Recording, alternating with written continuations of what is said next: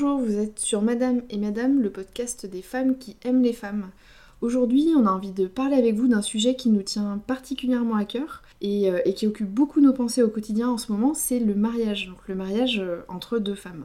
Alors pourquoi ça nous tient particulièrement à cœur? Parce qu'en fait on va se marier, tout simplement, normalement pour fin juin. Donc on espère qu'avec la situation euh, ça va le faire.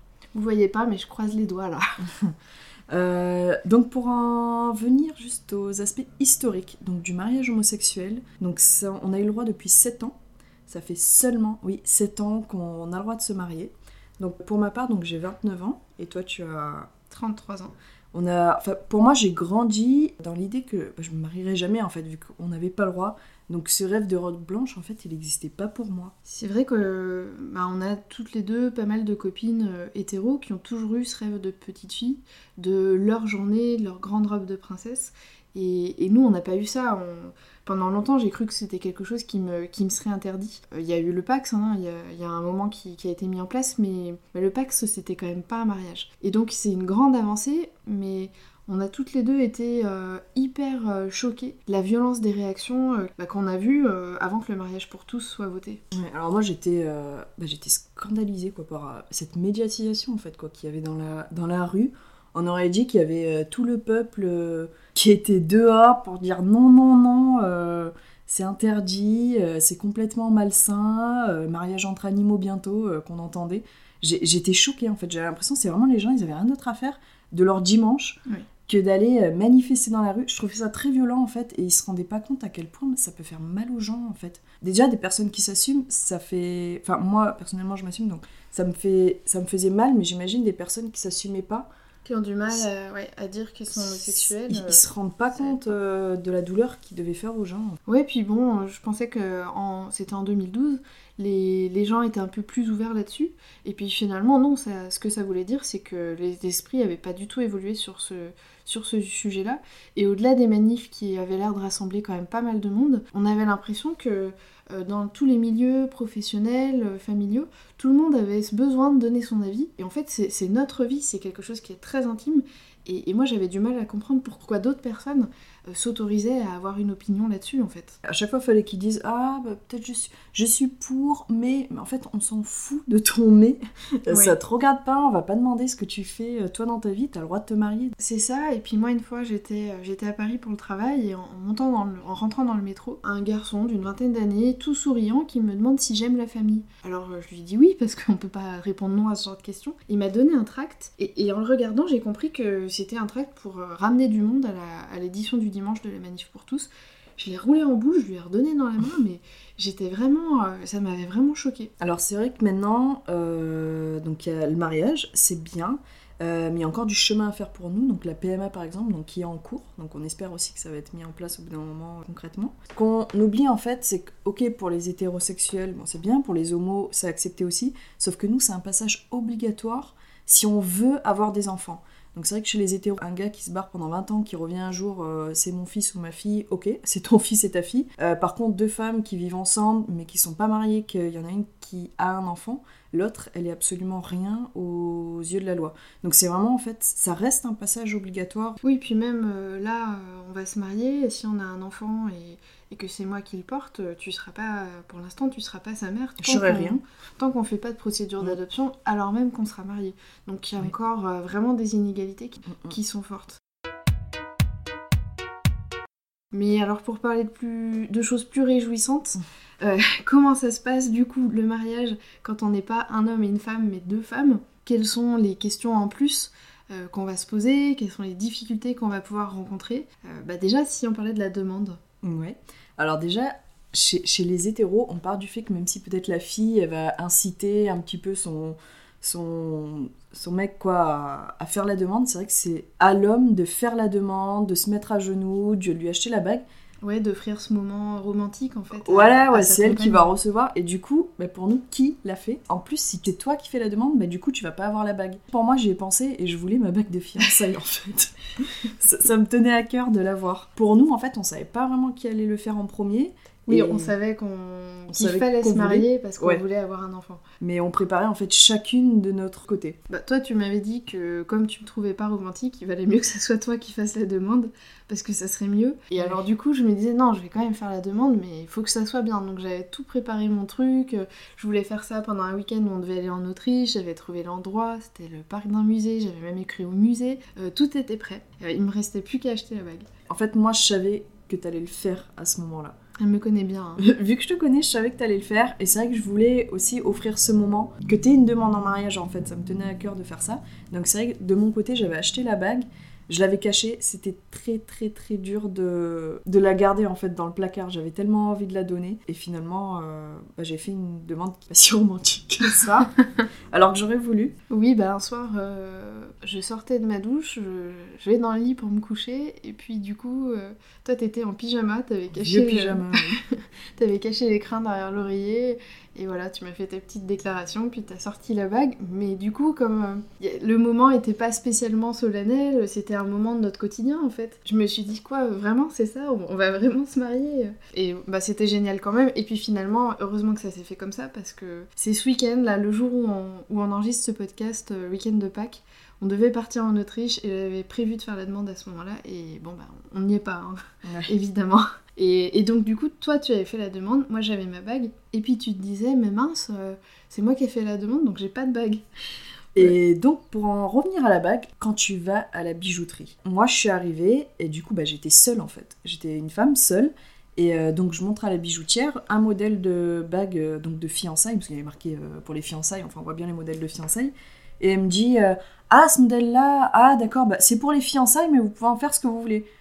Bah, en fait, oui, c'est pour des fiançailles. C'est vrai qu'à un seul moment, à pas un seul moment, je veux dire, elle s'est dit Ah oui, peut-être qu'elle est lesbienne. euh, non, c'était. Oui, une bague de fiançailles c'est plutôt les hommes qui les offrent. Donc c'est vrai qu'il faut mettre au point à chaque fois cette situation. euh, bah oui, c'est pour ma fiancée en fait. Et oui moi c'est pareil quand j'y suis allée j'ai dit à- à la vendeuse que je regardais les, les bagues de fiançailles et tout de suite elle m'a dit ah c'est pour vous? Non regardez moi j'ai déjà la mienne. Après c'est vrai qu'on a été relativement bien accueillis. Bon c'est vrai qu'ils ont l'aspect commercial, donc quand on vient acheter une bague de fiançailles, ils vont pas faire les homophobes devant nous. Ouais, ouais, puis assez naturellement, quand on a fait refaire, euh, enfin, on l'a fait remettre à ta taille, on s'est senti bien et on a choisi nos alliances dans le- la même boutique. Alors une fois que la demande est faite, on va passer à l'organisation. Alors c'est vrai qu'il y en a qui nous disent est-ce que bah, tu vas te marier à l'église? Mais en fait non, non, on ne peut pas. Donc c'est vrai que les gens ils, ça se voit qu'ils ont absolument pas conscience de la réalité. Ah oui, ils se disent, ça y est, vous avez le droit de vous marier, euh, mais ils se disent pas, non, c'est que, euh, c'est que la mairie, l'église, vous pouvez pas. Pas très clair pour tout Les le monde. curés ils veulent toujours pas. non. Mais finalement, c'est c'est pas très grave, parce qu'une cérémonie laïque, euh, on peut en faire vraiment quelque chose qui nous ressemble. Ça peut être beaucoup plus personnel qu'une cérémonie à l'église, finalement. Oui, après moi c'est vrai que j'aurais j'aurais trouvé ça beau en fait de faire à l'église. Oui. Mais juste pour le lieu en fait, c'est vrai que je trouve ça beau euh, sans je vais pas à l'église tous les dimanches. hein. C'est encore un truc dont on est privé, quoi. Ouais. Alors du coup, il y a la mairie. Donc l'église pas possible, ça vous le savez très bien. On va à la mairie, donc c'est vrai que quand ils voyaient arriver deux femmes, pour Mariage, eux, euh, alors c'est deux amis ou bah, deux sœurs qui viennent chercher un dossier, donc c'est vrai qu'il faut encore une fois clarifier la situation, bah, c'est pour nous deux quoi. Bah oui, parce que là, on est arrivé, comme c'est toi qui as parlé en disant euh, je viens retirer un dossier de mariage, il a pensé que c'était toi qui te mariais avec quelqu'un, mais pas à côté de moi qui était à côté d'elle et qui était une femme. Ouais, ils savaient pas trop quoi. Après, bah, il y a la visite des endroits en fait. Par exemple, si pour une salle, si on va avoir euh, bah, un traiteur, on le dit à chaque fois au téléphone. On est obligé de le dire pour pas quand on arrive euh, qu'il y ait des surprises. Ah, euh, elles sont deux filles. Oui, oui, c'est vrai que le dire avant, déjà, ça nous permet de- d'entendre s'il y a une petite tension au téléphone, mais ça, sur- ça permet surtout quand on arrive, il n'y ait pas ce malaise de, Ah, vous êtes deux femmes. euh. Et en fait, on, a, on s'est senti bien accueillis aussi. Il n'y a euh. jamais de souci. ouais. Il y en a juste une qui s'est dit tiens tiens une opportunité euh, et elle nous a dit mais puisque vous pouvez pas vous marier à l'église euh, finalement vous pouvez faire votre mariage un, un jour de la semaine ça vous ça vous plairait pas elle elle a juste vu qu'elle pourrait faire une location en plus dans l'année mais nous nos invités ils travaillent hein, donc. Alors moi, j'avais peur aussi. Enfin, toi aussi, t'avais peur du coup, c'est le choix de la robe. Est-ce qu'on va pas choisir la même robe? Oui. Parce qu'on est allé dans la même boutique.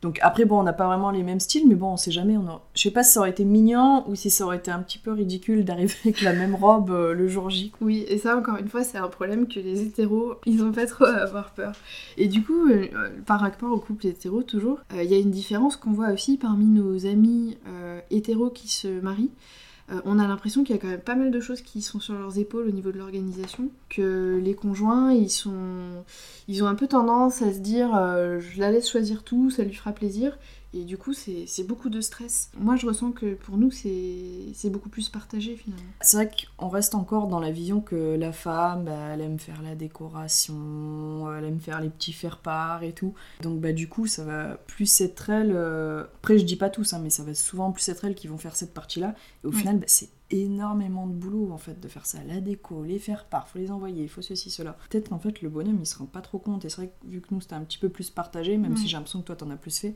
mais du coup on est plus à l'aise en fait, c'est plus, c'est plus reposant.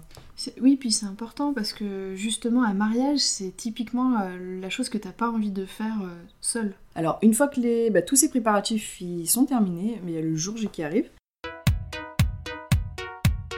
Donc il y a une question qu'on s'est posée qui arrive en première à la cérémonie. Donc dans un couple hétéro, bah, on se pose pas la question, c'est l'homme qui arrive. Oui, c'est ça. Euh, dans un mariage hétéro, l'arrivée de la mariée, c'est euh, le moment super attendu. On découvre sa belle robe. Et nous, bah, on s'est dit, qu'est-ce qu'on fait? Est-ce que c'est toi qui arrives avant? Est-ce que c'est moi qui arrive avant? Euh, Est-ce qu'on arrive en même temps ça, c'est des, ouais, des questions en plus. Quelque part, finalement, il y a plus de, plus liberté. de liberté. Ouais. Parce que c'est vrai que, bah, après, moi, moi j'ai vu des filles où il y en avait une qui préférait euh, arriver en première et il y en a d'autres qui préfèrent arriver en même temps. Donc c'est vraiment, au final, c'est vrai qu'il y a plus de liberté, on fait un petit peu plus comme on, comme on le sent, quoi. Ouais. Finalement, c'est pas mal. Une chose aussi euh, bah, qui, qui, nous concerne un peu en ce moment, c'est euh, le nom. dans la majorité des cas, pour les hétérosexuels, lorsqu'il y a un couple qui se marie, bah, la femme prend le nom de son mari les enfants aussi. Et voilà, je vois plein de, plein de copines, dès qu'elles sont mariées, hop, tout de suite, deux jours après, on change le nom sur Facebook, on crée vite une adresse mail. Elles sont hyper fières de porter le nom de leur mari. Et nous, bah, on fait comme on veut en fait, euh, encore une fois. Après, c'est pas un petit peu compliqué. Est-ce qu'on prend les deux noms? Est-ce qu'on en prend qu'une seule?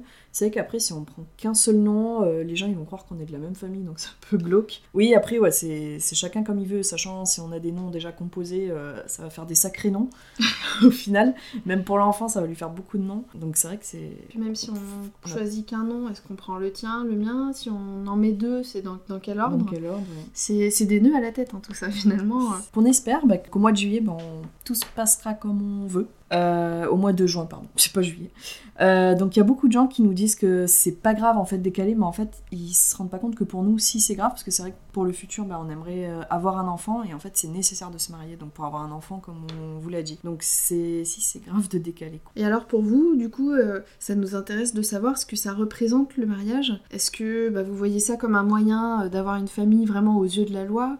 Est-ce que, euh, au contraire, vous vous rejetez complètement parce que vous considérez que c'est un truc d'hétéro et que vous en voulez pas? Il y a des gens hein, qui se disent ça. Est-ce que c'est une façon de, montrer votre amour à la personne que vous aimez? Est-ce que vous, vous comptez vous marier un jour ou est-ce que vous êtes déjà marié? Euh, Bah voilà, ça nous intéresse beaucoup de savoir tout ça. On vous retrouve euh, donc la semaine prochaine avec un nouvel épisode. Et donc, comme on vous l'a répété la semaine dernière, faites ce qui vous rend heureuse.